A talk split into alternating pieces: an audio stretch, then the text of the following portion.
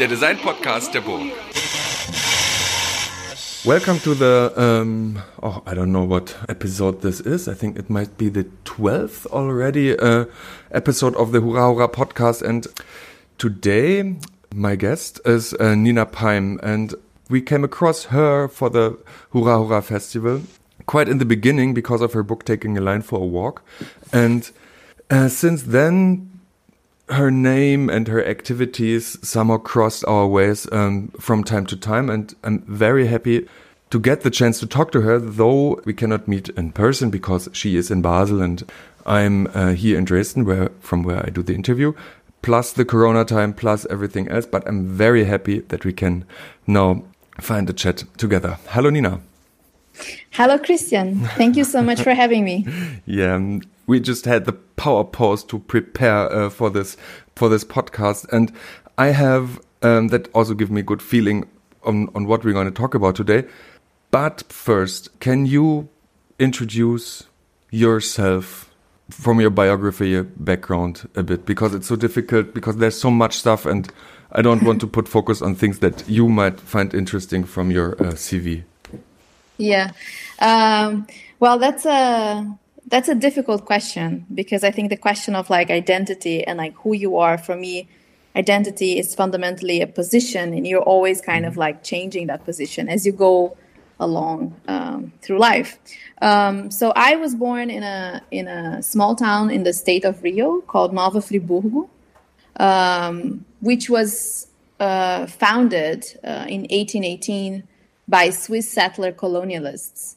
Um, at the time, at the time where uh, Brazil was still part of the Portuguese Empire, it was a colony of Portugal, and this was during the Na- Napoleon Wars, and then the Portuguese crown had fled um, Portugal and then uh, relocated to Brazil. Brazil then became the sort of metropolis of the of the of the empire, and then with that also came a, a, a, process of sort of like developing uh, uh, the the new the new metropolis and also whitening Brazil. So Brazil, as you know, had been receiving floods of um, of, of, African enslaved Africans uh, to work on the plantations and, and on the on the mineration and, and more.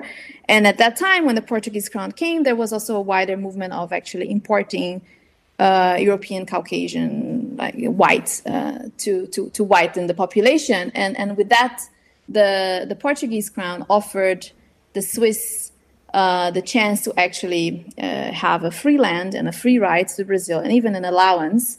And with that, they founded Nova Friburgo in 1818, displacing the, the indigenous population uh, from the land. And uh, fast forward some hundred and I don't know, 20 years later, I was born there. Uh, I'm not, uh, I'm not a descendant of the Swiss. I'm, my family comes from, from Bahia and from, from, from, from Pará in the Amazon and, and from elsewhere. Um, but nevertheless, that's where I was born, and that very much situates uh, my understanding of the world, you know, as this kind of, uh, as being a po- po- post-colonial subject and actually understanding that kind of like very complicated, entangled mess of uh, coloniality. And then I studied. Um, I, I, studied in different schools. I always say that I had school issues because I changed schools a lot. My kindergarten was in a in a Waldorfschule, which, as you know, it's a it's a, actually comes uh, very close from where I am here in Basel. Mm-hmm. Um, uh, as a, as a, uh, uh the pedagogy of, of uh, the philosophy of uh, um, anthroposophy, and and then I, I, I, moved to a series of uh, Catholic schools. Um, and I, I, think I had a taste of everything from, from Spanish nuns to Jesuit priests. And, and, and I really struggled there uh, until I finally went to study economics, and that was also not good. And then I went to study philosophy, and that was also not right. And then I finally landed on design. So I think education is somehow uh, both very much part of my experience. Um, because I changed so much uh, from schools. And I think with that, I also realized that schools are so different from each other, and and they're so. It kind of made me very attuned to like. Uh, the sort of the, the, the, ideologies you know every time i was changing buildings i was also changing ideologies Um, and then after studying for four years at ESDI, which is the uh, Escola Superior de Desenho Industrial in the in Rio, it's part of the State University of Rio. Um, again, another little kind of detour. It's a school that was founded by former HFG Ulm students in the 60s. So it very much imported a kind of a um, functionalist, uh, rationalist ideology of design, uh, Germanic ideology of design, into the into Brazil of the 60s and kind of lingered for a long time. So when I was a student there, that was still very much present. And then I went to the Netherlands uh, to study at the Gerrit Rietveld Academy, which is very different. Like uh, while ESDI was uh, part of the the engineering uh, department of the University of Rio, uh, Gerrit Rietveld Academy is an art school. Uh, so it then again another ideology, another understanding of design. And I think by the time that I was graduate, that I graduated um, uh, from the Rietveld in tw- 2012, I think I, I that had become very central to what I what I was doing. Um, so I think I, I, already lost track of time uh, in my biography, but nevertheless, um, I, I, I, studied or I'm a trained graphic designer, but I very soon after um, obtaining my bachelor in Amsterdam, I realized that I I, I, was not quite quite very much a graphic designer and took me a while to somehow navigate and lose track and somehow get lost and find my way into curating and mediating and kind of making space and, and, and, and uh, making space as a practice. Um, eventually, life led me to Berlin and then to Switzerland. I, um, I married a, I married to a Swiss uh, designer. Um, and eventually we came here. I mean, that's a bit of a personal kind of story, but it's also part of it. Um, I, I, had a child. Uh, I moved to Switzerland, to a very, very conservative part of Switzerland, and then kind of, you know, I think this sort of being being born in Nova Friburgo and then ending in Switzerland and having this sort of like two different uh, sides of like entangled by coloniality in a very uh, in in a way that that it's brutally unknown. I mean, I, I meet people every day uh, in Switzerland that have no idea about Swiss Swiss uh, Swiss, Swiss colonial history. Uh, so I think all of that kind of made me into what I am and what I am constantly becoming. Um, there was at some point I did an MA in design research here in Switzerland, um, and and two years, two and a half years ago, with my longtime friend and, and, and partner in crime, Corinne Gisel, I started a, a, design research practice called Common Interest. We are a nonprofit, and we kind of explore this sort of hybrid space between uh, what we call like knowledge exchange, uh, production, and mediation, which means we make things public, kind of, uh, through various designerly ways. So we we write, we we make exhibitions, we make publications, we edit books we organize events, we make workshops. In a way, we make space through all of these mediums and techniques. And at the heart of our practice is a is a, a, a um, is are, is the commons or like is the, the, issues that really matter to us, which are um, social justice and environmental justice, and, and we try to do um, our work with always having those goals in mind and um, yeah, I think that's that's that's a good uh, good, little intro. I don't know. Do do you have any? Um... um, I, I, made me notes, uh, or I made myself some notes. Uh, one is biographical whirlwind. Uh, so like, yeah. wow, that's uh, that's a lot of life um, that you that you've been describing, um, and and I'm very thankful that you that you took us or took me also to your very let's call it let's a private or personal background because it's it's interesting to hear but that was basically not the the question that that I was pointing out because I was very interested in like the the, the very latter part that when you of common interest in how you work with Corinne and in your non as a non-profit practice. But still and and it helps me understanding very much is um how you've been I don't know if the squeeze is the right word, but you have like you have the the colonial background from Brazil, and then you you now are in Switzerland uh, in the same way. So it's like a it's not a coincidence somehow. It's it's been guiding you there, but um, um, and I think and it, um, we should talk about the coloniality and decolonizing in design. And uh, is that is that because of your biography background um, that you are so much into the decolonialization discourses in in design?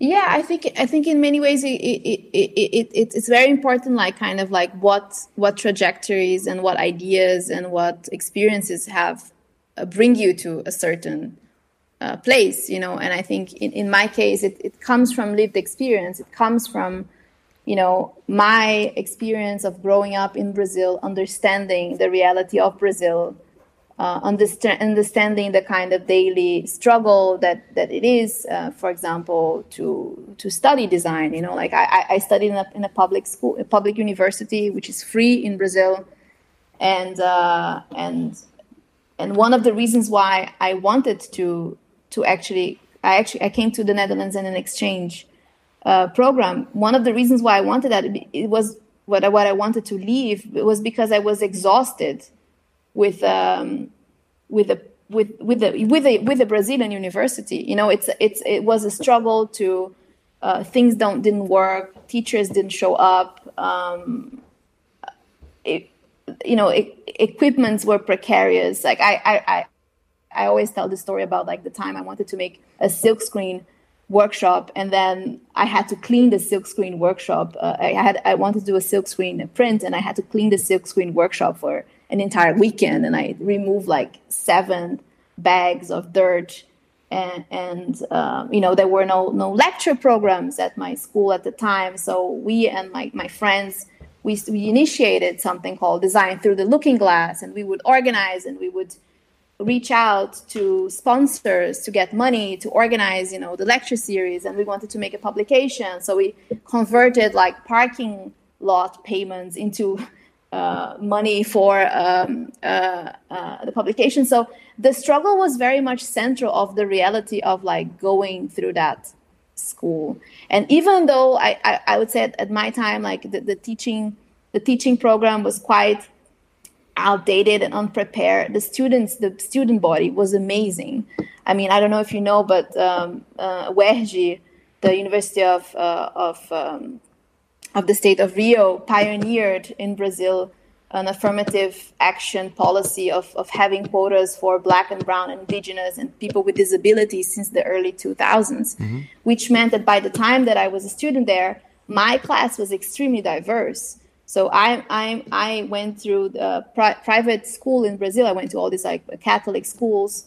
Um, that's something that is very middle class. But then all of a sudden I was there in a class with with people that that came from from the suburbs and had a very different uh, life experience from mine, and that was so enriching. So, but then it was also exhausting. So it was enriching, but it was exhausting at the same time. And then by the time I went to uh, Amsterdam, I landed in a completely white department.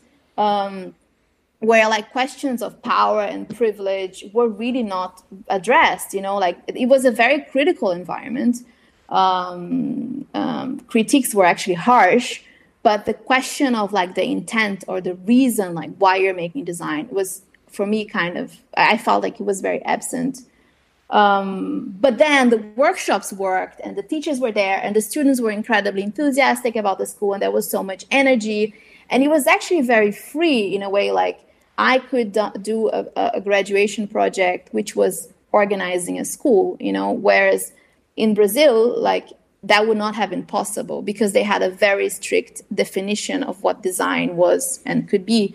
So I think like having these two experiences somehow made me first of all like going to the netherlands made me appreciate much more my education in brazil because i realized that the things that i had, le- had learned there were actually really foundational to what i am as a human and as a practitioner you know like things like organizing events I was actually curating, or I was actually taking little forays into curating uh, as a student. and I did that because I wanted to better my environment together with my student, my, my, my, my, my classmates. And, you know, one of the things that our generation did was to organize the student center, uh, center, like the student union of the school. So we were also like politically engaged.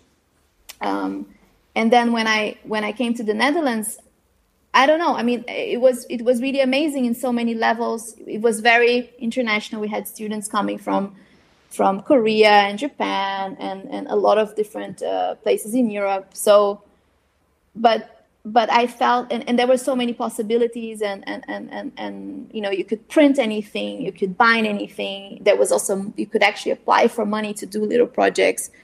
But then somehow what was done with those projects, I was always a bit like, aha, and then you do this, you know, like ah, so you.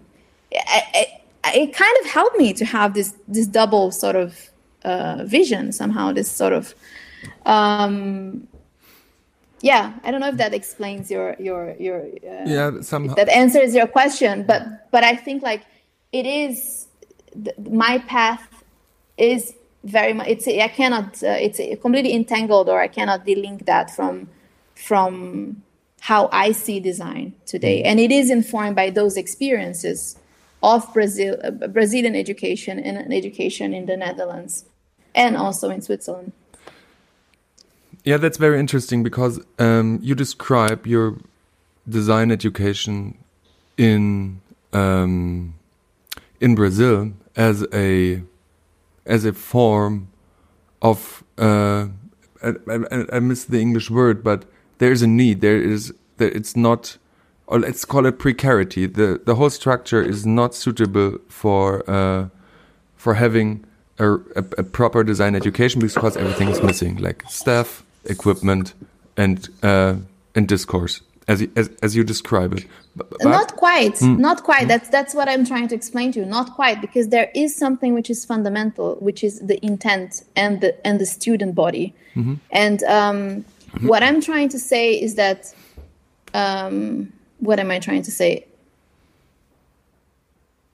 maybe maybe it's clear when I when I explain to you. Oftentimes, when when when when I when people see the work that we do at Common Interest, sometimes they refer to it as like social design, you know. Mm-hmm.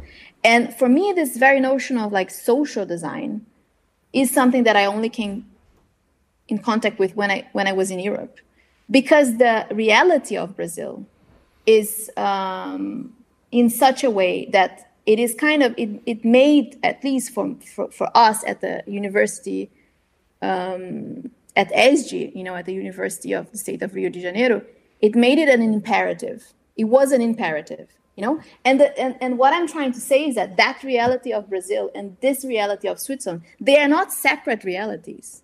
They are one and the same. You know, I think the problem when with with um, with let's say the kind of like the, the, the European experience is that oftentimes people are just blinded and they don't see that this reality here, you know, the wealth of the school, the money, the, the building, that reality is intrinsically connected to another reality, which is precarious, as you said, where things lack, where support is, is, necess- it's, it's, lacking, or, you know, so I think it's important that we see that the, these two worlds are not separate worlds, but they are one and the same. They're one complex web, and um, and, and and it is this experience of having existed in those two worlds that has led my practice, or that has built my practice today.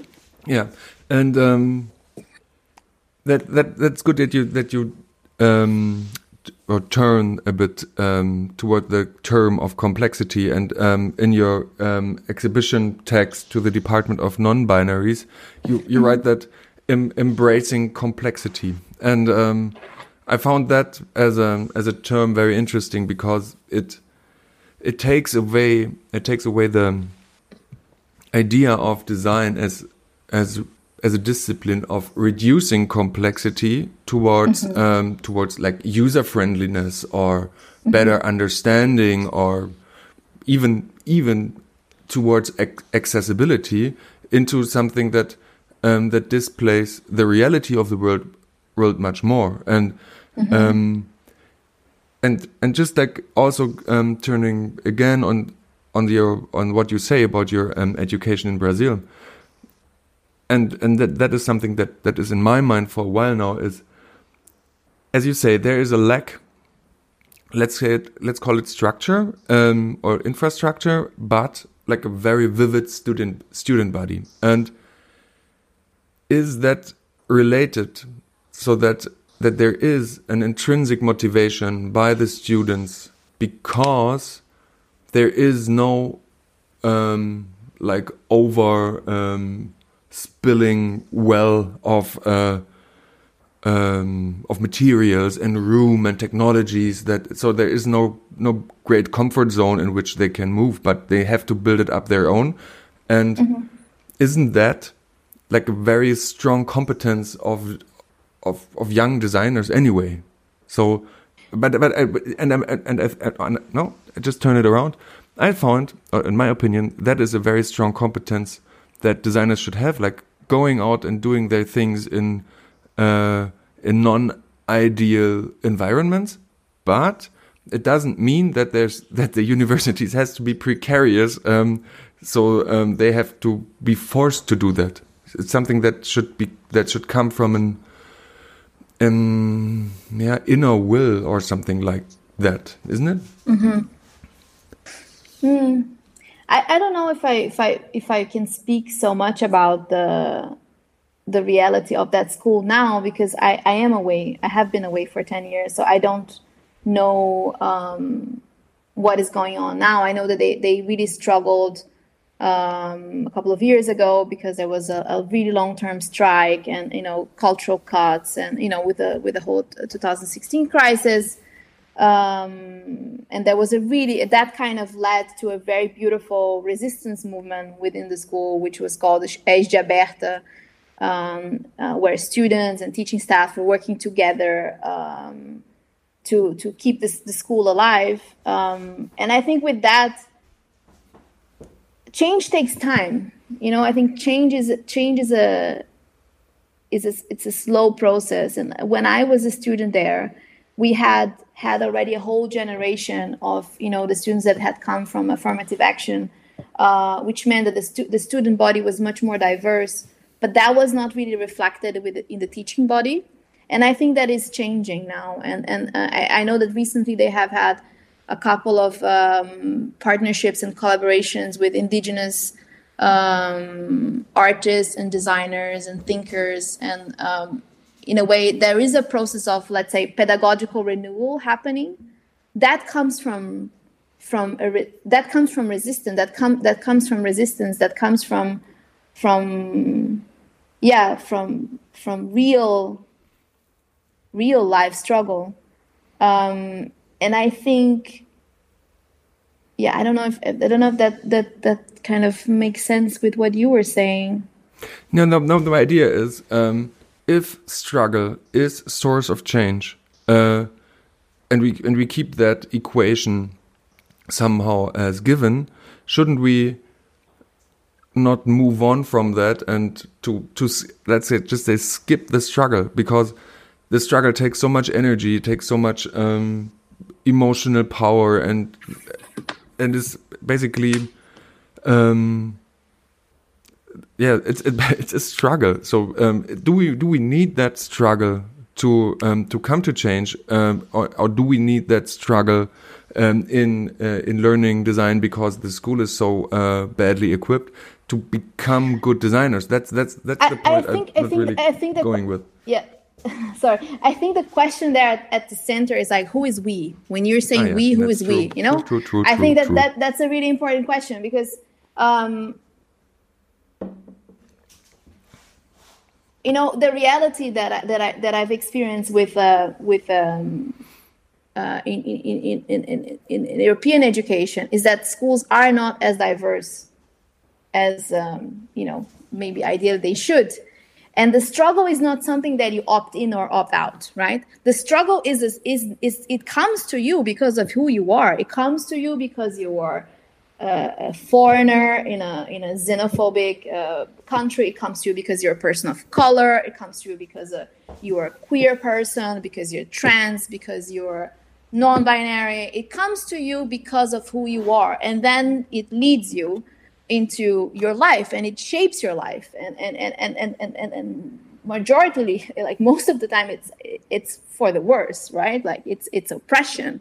Um, so um, if design can be uh, i think the resistance come from the from the struggle of course but the struggle is lived struggle. It's not a it's not a fabricated uh, tool, you know, to like mm-hmm. to for for pedagogical means, and and that and that is that's why it happens when when the when the when the university or the space, let's maybe call the space, um, starts to welcome the people that otherwise have not entered it, you know. Um, I don't know if that answers no, no, again, or if that makes um, sense.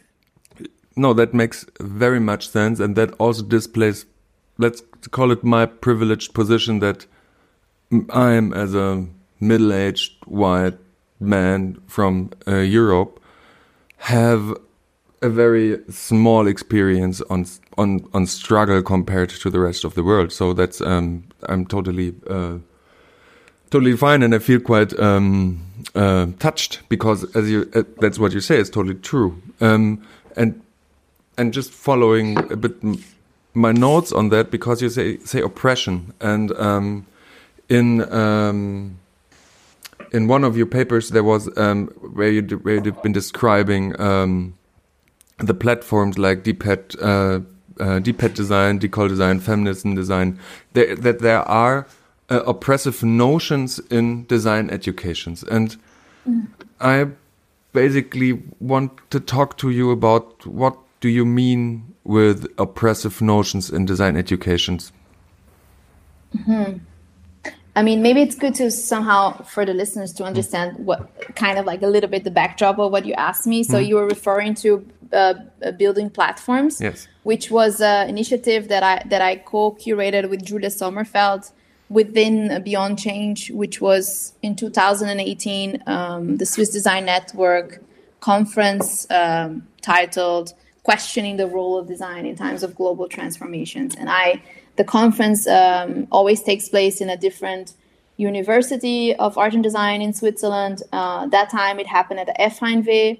Um, HGK in, in Basel here, and uh, it was led by Professor Claudia Mareis, I had just moved to Basel and uh, I, I, I, went there to the uh, Institute of Experimental Design and Media Cultures, the IXDM, where the, institute that Claudia uh, led, leads. And I met with her and, and I talked to her a little bit about my biography and you know my struggles. And and and Claudia um, um, actually offered me the job that week. You know that that that I could be the the, the, the coordinator for this conference, uh, and and that was interesting because I had had. I'm not an academic. I'm not at all an academic. I have an MA, but um, I do not consider myself an academic because of my school issues. Um, so in a way i had never i had never attended an academic conference in my life when i when i when i when i was the well. i had i had i had never followed like a peer review process in my life so everything was very new to me but it was also very freeing because exactly because i didn't know the, the, the formats and the structures i could actually question the formulas and the structures because they were not natural to me uh, and then one of the things that i proposed very early on is that okay, this is an academic conference. There is like a, a, a, peer review process, and papers are selected. It's so on and so forth. But because this topic is so politically, um, there's so much, so much, so much issues to it. To what we're trying to bring, we also have to find to create another space. You know, wh- where we we also change the way how the conversation happens and if if if a if an academic conference is basically structured with like paper presentation etc we came up with building platforms which was an occupation of the entrance hall of of the FHNW and then we invited these three platforms you described depatriarchized design decolonizing design group and precarity pilot which are kind of like para uh, they're really like they're they're independent self-run, self-organized, collective endeavors of trying to problematize design through, you know, let's say the lenses of um, um, um, uh, patriarchy or like gender and, uh, and, and coloniality with the decolonized design group and, and, and, precarity. So the idea was to create a space where they would come together and coexist in that lobby. And then they would also make a, a program of presentations which did, which did not follow the structure of a paper presentation, but were much more horizontal, discursive, conversational. But they, this this program was completely integral to the to the to the to the broader conference program in the sense that it was part of the modular schedule. So you could actually, you know, you were able to attend. It was not like the B plan. It was part of it was a part of the the, the of the program, and that was really important for us, for Julia Sommerfeld and I. And um, yeah, and so that was a kind of an effort to to to create another line of uh, another space for discussion within the conference and because it was at the lobby that was also where we met for coffee breaks and so on uh, which were terrible by the way um, the coffee uh, or the they, breaks the coffee break the, the, the whole like catering of the conference was really disappointing I, I i feel like i need to say that on the record because it was it was so bad uh, so um, with that, um, it kind of, I think, became a little bit the heart of the conference. And a lot of people actually said that um, because that was kind of a lot of where all the energy was coming together. And I mean, I think your question was about like what is oppressive. Is your is your question like about like what is oppressive about patriarchy within design or no? It's the, the like because you you um, first thanks uh, for uh, doing the introduction to my to my to the question I was standing because um, um very good um, but um, yeah my question was um, that in that in like one of the tags to the beyond change um, a thing and where you um, describe the necessity of uh, of platforms of the platforms mm -hmm. of mm-hmm. depatriarchize uh, decolonialize and uh, precarity pilot, um, there you say that there are oppressive notions in design educations. And um, basically, there are two questions like, yeah. what are these notions? And, uh, uh-huh. and, and, and why, uh, why are these platforms as platforms as that or also as that term so important but first let's talk about these notions because that i'm really interested in your opinion on that I mean, I, I don't know how to answer that other than to say that like design is not something that happens in a vacuum. You know, design is something that happens in society, in it's a social product, you know, it's a social practice. Uh, and society is, you know, patriarchy is a thing, right? Patriarchy. So design, if design is in society, mm-hmm. then patriarchy is also in design and it's manifesting itself in various forms. Like for example, with uh, you can we can uh, maybe I don't know check the numbers of like professors, tenured professors in design academias.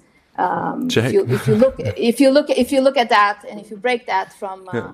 from from from gender, you, you you're going to see a manifestation of patriarchy in design. And then if you look at design um, um, histories and design um, books and, and manuals of design and like let's say the references to to women and here women i'm talking women with an x right? Like to also include mm.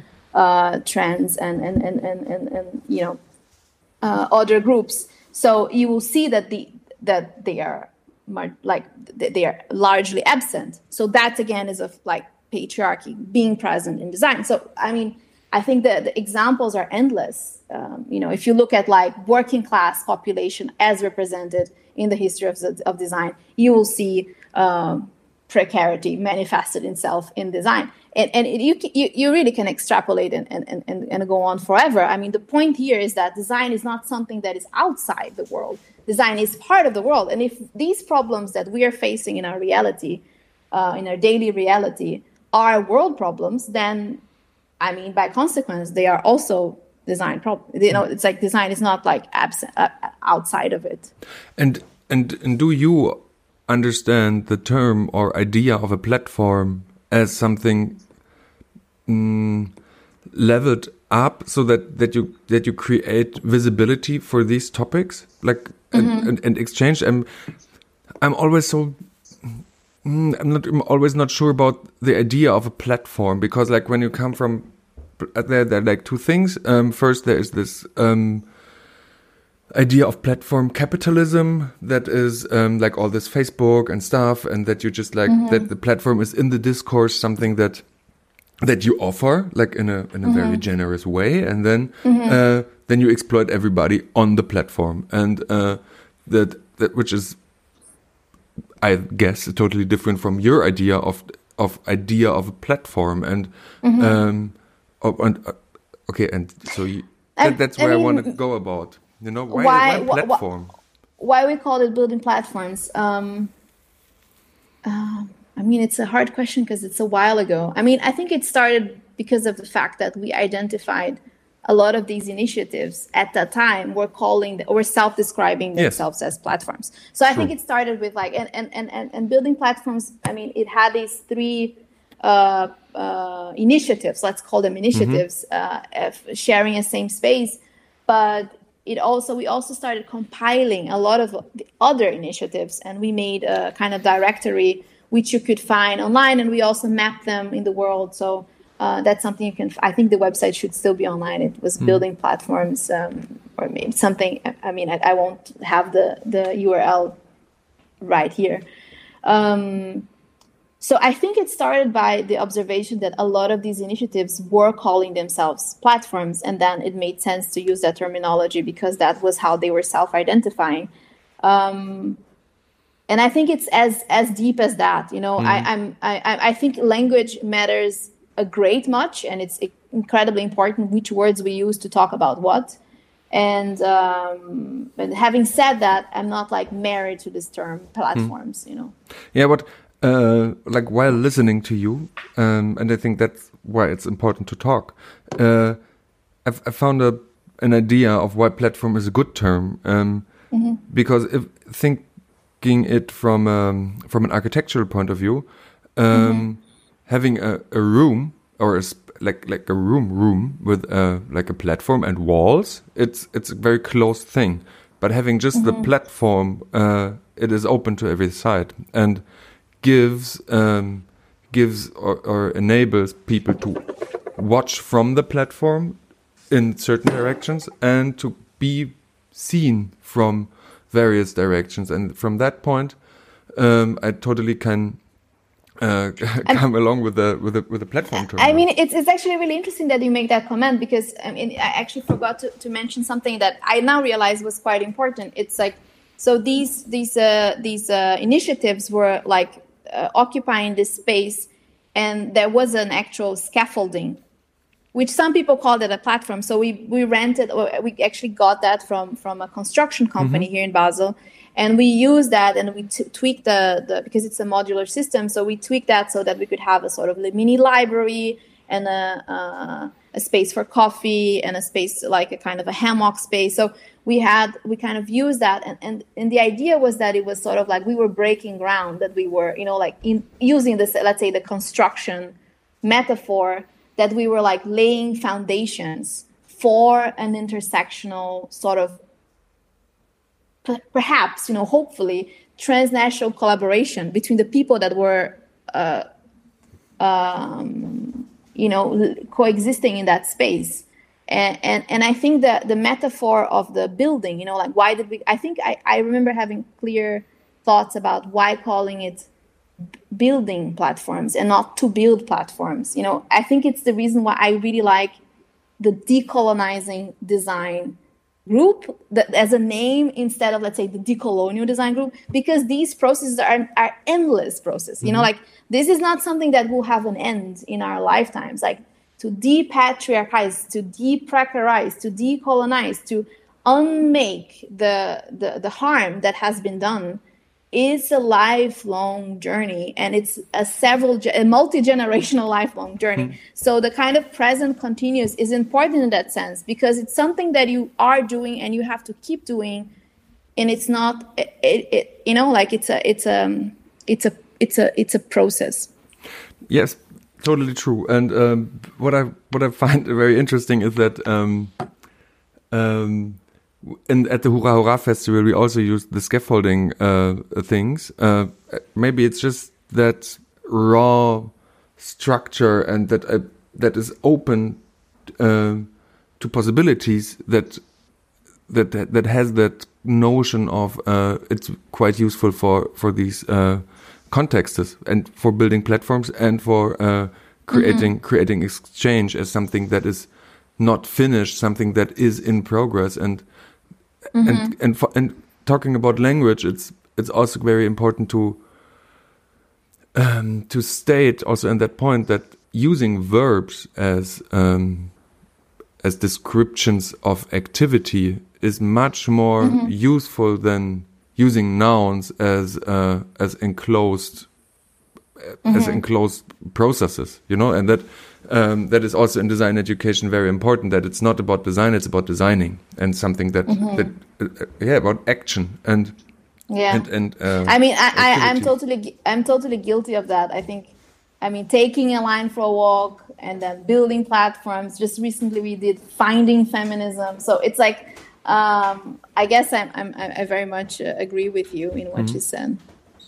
Uh, i want to follow a bit um, your your portfolio, and as you as uh, just said, taking a line for a walk. Um, how come that you get to these design assignments? Or, oh no, first, no, I don't make the mistake again. Um, Nina, you've been doing an exhibition uh, and a publication uh, on design assignments, and and you call that uh, taking a line for work uh, assignments in design education. It's a very beautiful mm -hmm. book, and it was related to an exhibition. Um, mm -hmm. Can you just tell me a bit more about the background of uh, of that book and how it came to life, and what you learned from uh, from mm -hmm. looking at the design assignments um, in educational history? Uh, so so maybe let me rewind a little bit. Like i think the reason why i got that job or or that assignment was because of my graduation project from the Gerrit Rietveld academy in 2012 which was called escola aberta. And that was a, a temporary design school that actually happened in brazil. Mm-hmm. so this what i was talking very early in the beginning about having these two models kind of like bouncing in my head that actually kind of there was a there was a loop there in some sort of way where I organized this this this uh, this temporary school, and that project came because I um, I actually wrote a funding proposal together with one of my dearest friends, Clara Meliande, and we applied to a funding that had just been open uh, from the city of Rio, and then we got the money to organize this temporary school. And, and the idea was to create a kind of experimental place where um, to to even open up the question like what does what do we need to make a school? So just to give you a very brief description like in order to it was free of charge. In order to apply you had to answer three questions. Who are you? What do you want to learn? And what can you teach? The program was kind of like coordinated by me in, in from the netherlands. We then also got mo- uh, money from the Mondriaan funds uh, for it. And with that we were able to fly 40 people from our department from the from the from the Gerrit Rietveld and then there were 60 people from Brazil. And the, the, the way like I, I worked with the with the with the with the with my class because I knew what kind of graduating projects they had. And in order basically to get this this uh, you know um, uh, possibility of, of flying to Brazil and, and staying there, etc. Everybody had to come up with one activity they, they wanted to do in Brazil that had to involve someone else. And with this process of like, you know, kind of knowing the Brazilian reality, knowing the spaces, knowing the possibilities around the, the historical city center where we were going to be based, I helped create, shape a program. And then 60 participants from Brazil came in, and this became a kind of an explosive.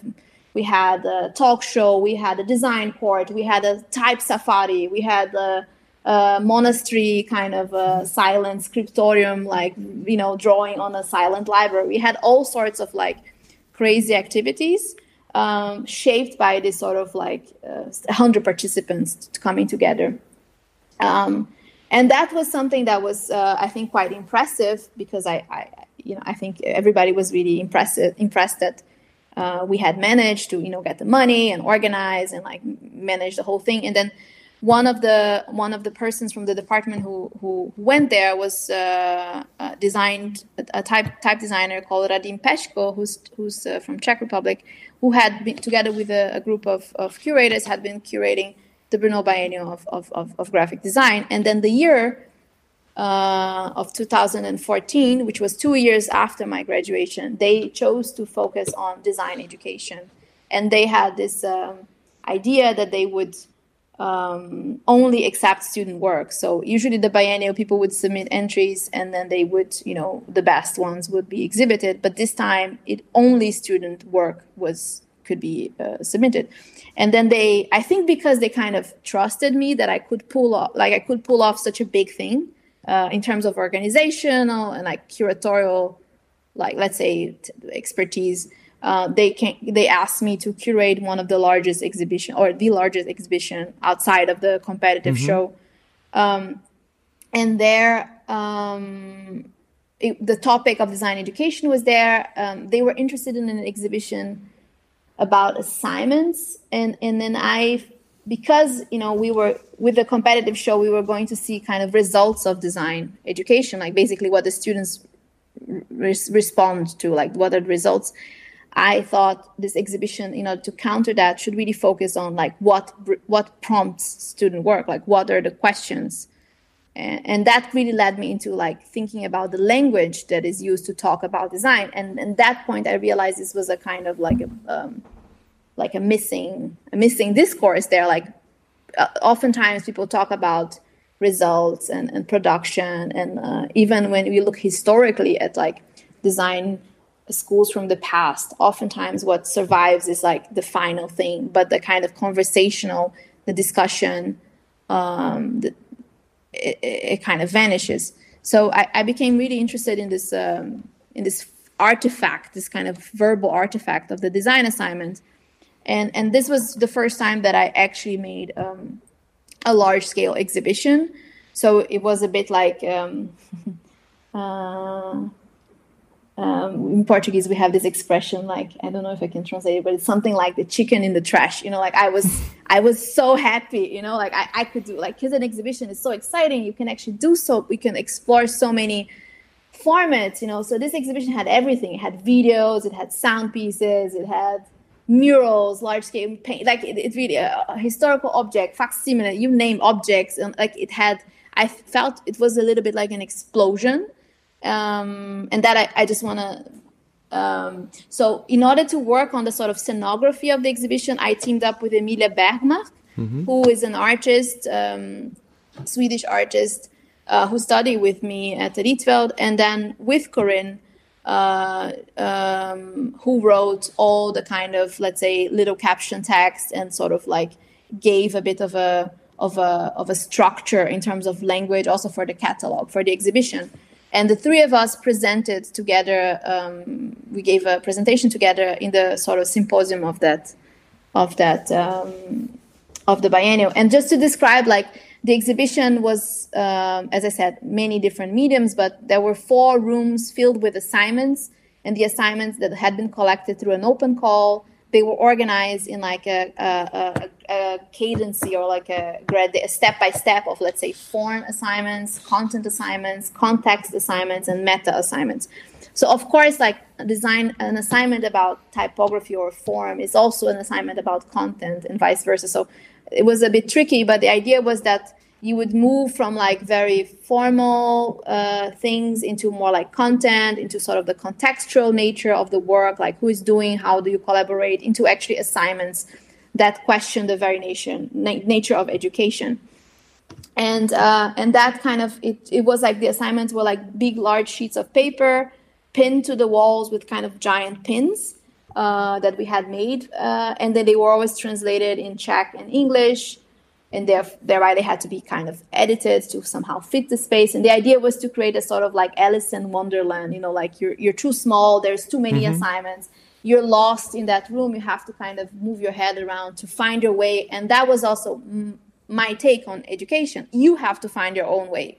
you have to choose what you believe in and what what you have to take what is necessary and that's something that i learned from having gone through these many different uh, you know educational experiences so it was a bit about getting lost and find your own way um, and then when we made this presentation at the end already by the time the exhibition had opened so many people were asking about a catalog and um, and, the, then it kind of became that the three of us on stage decided to take on that project together. So I just wanted to actually clarify from the beginning the Taking a Line for a Walk is actually a work by Emilia, Corinne, and I uh, together as co-conceivers of it. And I'm, um, and Emilia and I are editors, and Corinne wrote a text, um, also largely based on a lot of the materials that were in the exhibition as well.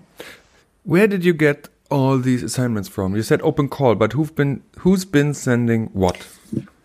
Ah, uh, I mean that's that's uh so I mean th that was an open call um for that was the first one for the exhibition which was circulated by the biennial by myself through like our network and because of that it's still it was still very much largely European educators who responded because that was the audience of of this biennial.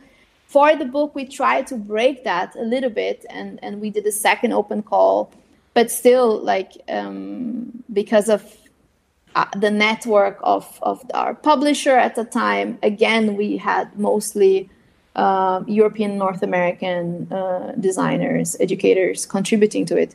So um, that's kind of like what what the content of the book is hmm. yeah. and from from looking at all these assignments what do or what did you learn about design education? What is what is what is a pit hole that everybody jumps in and that is always mm -hmm. visible, or what is something that is like what is what is your key learning from that? Mm. What could be uh, a key learning for everybody when uh, getting this book to hand? I mean, it's uh, we chose to end the book with this assignment, which I think it's called assignment assignment, or uh, which is like I think it's something like take any of these assignments in this take take any of the 223 assignments in this book and then change it to make it your own. And I think that's kind of the lesson for me. Even though I think it's it's like I see like assignments as this sort of uh, or the language of instruction as something extremely important that we need to mm-hmm. think about. What do we talk when we talk about design? How do we talk? Who is talking? You know, that's something yeah. that we that is extremely like it's an it's, it's extremely important to talk up to to discuss and to be lucid about. Uh, but at the end of the day, um, it's also about taking control of your own path, and it's also about finding your own way you know? And i think we have agency or like we as lifelong students can have agency and and, and, and should seek agency into shaping our own realities. And that means changing sometimes changing the assignment that sometimes means changing the institutions you know?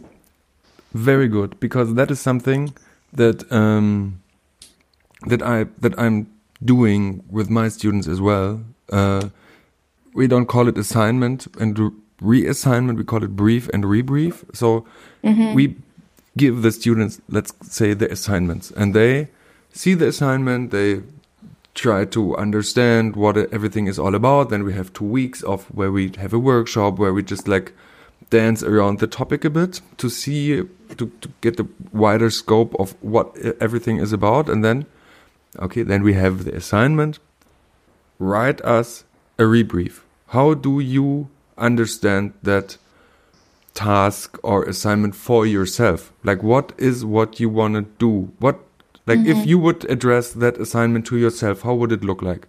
And then, mm -hmm. usually, like in the in 95% of the time, it's great.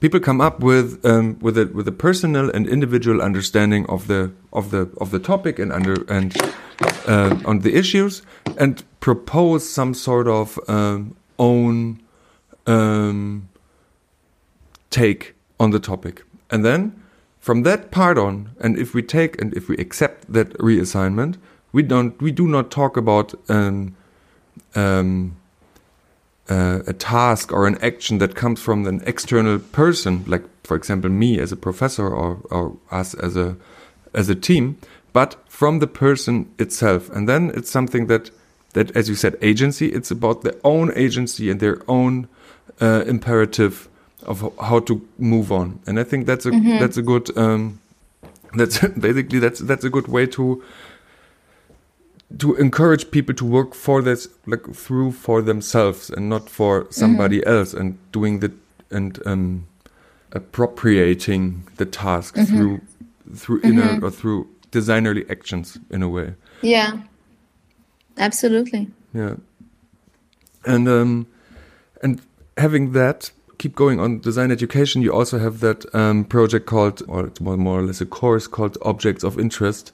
And i found that really interesting because in this project you encourage students uh, or you assign students if you if we stay in that uh, in that wording to detect ish let's uh, call it objects or designerly artifacts of guilt or that that are caught that are causing harm to society. And i like the way that that you address it as an as a research project which is more like an uh, like you know it from a uh, from a TV series, like from a homicide uh, department. Okay, there's this um, suspect, and we have to follow it and check if he or she or it in this way is is is guilty or not. How was the um, the experience with this sort of method of of applied not it's not applied design history it's applied design critique or applied design theory Yeah.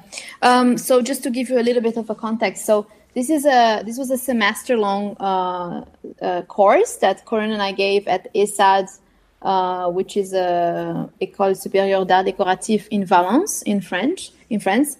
Um, so it's a really it's like a very extended period of time. It's like several several weeks, and and and just to uh, the assignment was that students were supposed to pick a crime and of course we discussed with them what was a crime and what we meant by crime. We were not meaning crime in a kind of literal sense of the word as like a homicide or you know uh, but uh, in a social in a social social crime or environmental crime. And we discussed that uh, extensively and then they had to to pick a suspect and the rule was the suspects could should not be humans. They had to be products of design so with that, we also kind of it also gave us a space to expand our uh, definition of design. You know, like what is design? Is design what what designers do? Is design necessarily like something that is you know?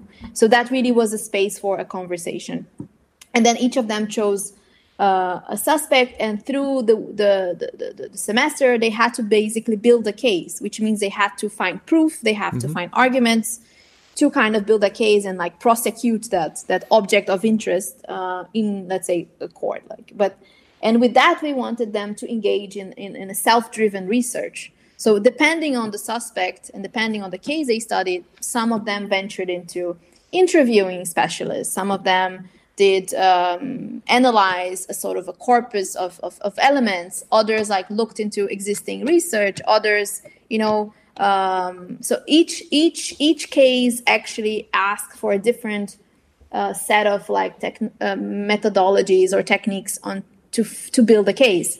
And this is something that is really important to us that research is self driven uh, and it's not because from our experience also oftentimes when design research is uh, introduced it's often through the gaze of let's say design methodology which sometimes obscures you know for us like the the, the intent like what do you want to do with that research? And we also always center the sort of the politics of that research. What does it mean for you to be prosecuting that object? For you as with your positionality with your perspective what does it mean for you to do that um, to ask that question?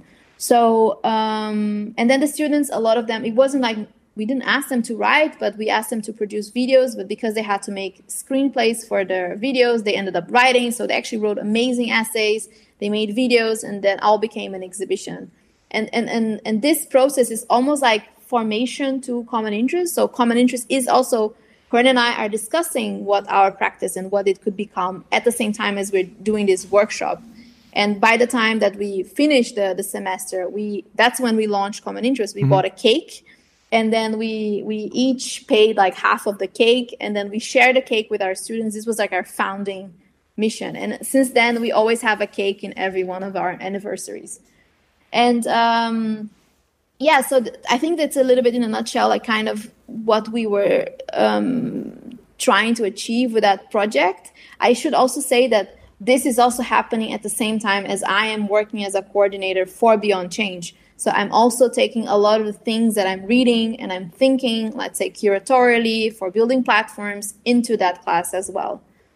And um, since we started Common Interest, the, the we also should say neither Corinne nor I are affiliated to any university, so we don't teach on a on a regular basis, but we sometimes are invited to give workshops here and there. Um, we're gonna do a workshop uh, soon at in Geneva, and we were teaching at Hyperwerk earlier this year. So uh, we are always some, always somehow engaged in some sort of like uh, teaching, but never as part of a, an institution. Uh, and what we have been, let's say, uh, re- noticing ever since we started Common Interest, we actually started getting messages from students um, who are doing projects like objects of interest. You know, they are like in their MAs or the or the theses, they are looking at the politics of design and they're looking at how design is complicit with crimes, with social crimes, environmental crimes. And the, the, the, the fact that they are doing this research or they're looking, for example, at how design is implicated in, in, in racism or how design is implicated in patriarchy, like we were saying mm-hmm. earlier, um, oftentimes creates a backlash. So they are in the institutions where they're working and when they start voicing up these questions because that kind of leads them into a path of questioning the curriculum questioning the canon questioning the theory that they've been given questioning even the teacher who is actually you know maybe being their mentor. So we started receiving these emails and like in, in recent uh, i think since a year they have become quite frequent. We I, I could almost say that we get one at least once a week one one we, we call them like the lost souls. And and and, and they are usually like struggling to pursue their research. They are really uh, they want support. They want guidance. We always skype with them. We always find time to to have a conversation with them. And we realize that all they need is support. They need a space where they are allowed to bring these questions without the backlash you know because the questions are so valid they're so necessary but they are oftentimes they're being shut down so we uh, after like many months and, and uh, of actually receiving those we came up with something which we are now calling um, the troublemakers class of 2020 mm-hmm. which is in a way a follow-up to objects of interest but it's sort of a decentralized um, classroom or like a, not even a classroom, a workshop space. So the idea is that participants bring their research um, with them to that space, and they uh, the space becomes a, a, community space where they can have um, conversations, they can share resources. Uh, they can actually explore their topics in a in a safer environment, in an environment where you know asking those hard, difficult questions isn't you know does not um, you know lead to a backlash. Um, and and this is something that we've maybe i have to kind of go back like three steps. This is something that we are now conceiving as part of Futuress um, which is uh, a new magazine and community space for design research. Mm-hmm. we uh, corinne and i founded with Madeleine Morley british journalist Madeleine Morley um, and we are kind of in the process of building right now so the idea is that uh, you know stories, uh, the, the, those missing stories, those those marginalized stories, those stories about the struggles, design putting the design at the center of struggles, they are. We need to find a home uh, for those stories to thrive, and um, so that's why we envision a, a, a, a space which is at the same time a kind of a publishing platform, so where the stories can appear, but at the same time a kind of a workshop community space where people can come together and share and, and, and, and explore those subjects together. This is very much uh, a consequence of, of a workshop Maddie, Corinne, and I did in April and May together with um, Le Signe, which is a French institution for graphic design. Mm-hmm. They asked us to uh, do a workshop, and we proposed the Liberation Print Collective. At the time, we were re- researching a lot about the history of feminist periodicals and uh, this was in the really at the height of the lockdown here in Switzerland. So um, we realized that uh, there's so much material in like archivist archives about feminist um, periodicals, um, but um, so this would be something that we could do a research that we could do uh, during the time of the lockdown, and then um, this was a really an amazing experience. We brought together a group of participants, of 23 participants from Melbourne to LA via Dubai and beyond. And we met uh, every Wednesday to like discuss. And, and it really became a kind of like a safer space for, for us to share that common interest and, and to really grow, grow and learn from each other. And, and at the end, each participant produced a text um, and and those texts uh, were bundled together in a publication uh, called Feminist Findings, and uh, it also became an exhibition at a at a, at a space in Berlin called A to Z. Mm-hmm. Uh, and Torstrasse, and it's still on on display, so you can still see it if you're in Berlin until like I think the 24th of September. Um, so yeah, this process of like running this collective workshop, collective design research workshop, where we were one team with people doing self-driven research, you know, and then coming back to the to the group on projects that are of like uh, you know um, very yes social socially driven and also like politically implicated and situated and uh, affected and positioned, you know, uh, that is kind of the energy that we want to bring into Futuress, um, yeah, I don't know. I think I drifted a little bit. Sorry. Yeah, but it's it's very joyful to to to listen you drifting. So because you mm. come up with so many other things like futurists and also that that that in my eyes is very important that you are open to uh, to people reaching out to you, and that that there is um, a, a, a, like a visual demand on exchange about these um, these problems that that people or that young people in design departments get blocked from changing things. And that um, that is really interesting. And uh, like while listening to you i think it might happen to some other listeners as well I, found uh, uh, immediately examples of mm-hmm. like, like, students of mine that have problems um, getting their like ambitious projects uh, through uh, through the commissions and all that stuff, and that is really um, a thing that that starts to encourage me to empower these these more. Mm-hmm. It, that, that it's much more to um, to letting the students doing it because to be honest, sometimes I think um, that it's enough because I will not patronize them too much in because I would um, just like pour over my uh, um, uh, expectations and my what I would do over them. So I would just let them go more for themselves. But I think it's more support from from the structural side necessary what I am part of. So to okay, mm -hmm. look, look, they are coming up with something really interesting. Should let them do, but let's also keep keep a part a part of the work on our side because it's not that they come from nothing. So there is a mm-hmm. demand. Mm -hmm. There is something that is um, visible to them uh, that they want to have changed. And shame on us that the students had to come, and it's not us yeah. as, a, uh, as a structure to do so. But um, it, it, will be the last question because we are quite uh, quite good in the time. But um, as common interest, and uh, that is really interesting to me um, as also a design practitioner.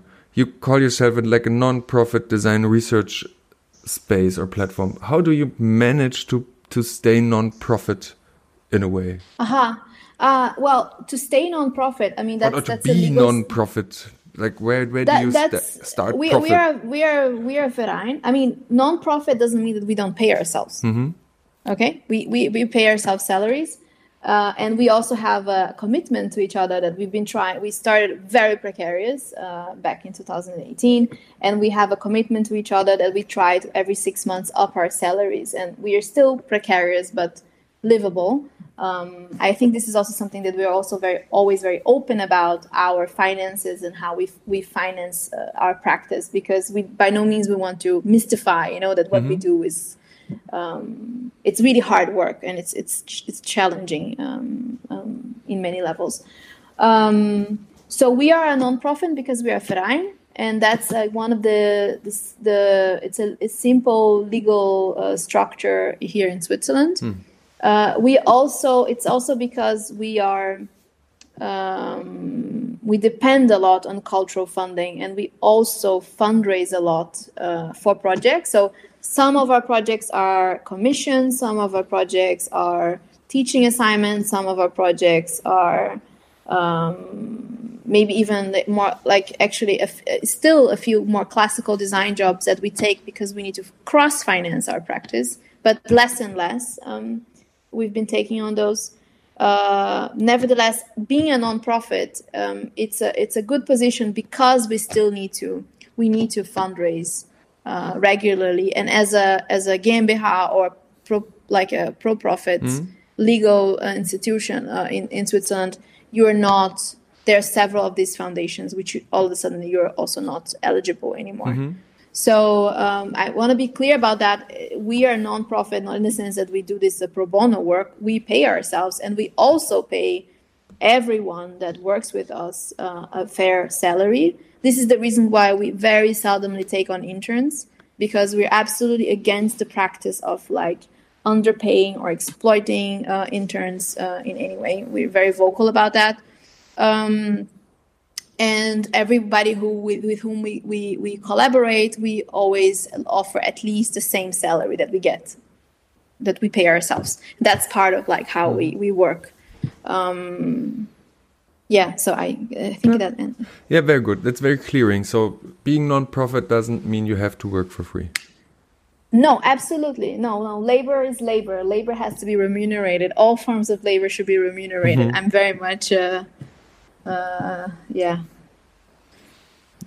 believer in that Ah, yeah. So there, there's also one uh, in my notes. There's this one big uh, four-letter word called care, uh, because when you talk about um, uh, all, all labor uh, should be like I, I can't recall remunerated, uh, or which I understand as paid and Mm-hmm. or, um, appreciated in uh, in a physical Financially. in a financial uh, financial way. So, uh, but I think this is a discussion we uh, should should move on uh, for later. Um, Nina, thanks a lot uh, for all these Thank insights. Um, as you said uh, before, you um, you talk a lot. I just saw myself just to give you some sort of like pings, and then you just like keep keep going and uh, don't um, don't feel bad about it. It's very um, it's very refreshing. It's very um, insightful, and um, for me as a as a as a listener to you right now, it it also started to to trigger a lot of questions and a lot a lot of um, re-questioning things that I take for granted or that I took for for pretty common because they are normal. But like as you said, re-questioning what is we, it's also what is normal, and uh, for that, just now, thank you very much. And uh, Mm-hmm. Thank you. Do you um, have something as a last remark to say that that you think, oh well, Christian had a lot of questions, but this is unquestioned and by this unanswered? No, I think we talked about uh, a lot of different things. I think we're, uh, let's just hope the conversation will continue. Yes. I think um, that's the whole point, you know, to stay in the pre- in the in the present continues. Yes, and I think that I I think we will have it. So um, because as I now know that um, that you are able to travel, let's wait a bit the Corona thing and um, Burg um, is always uh, an open place for you. So Thank let's you. see where this goes. All right. Cool. Thank you. Ciao. Bye. Ciao, ciao.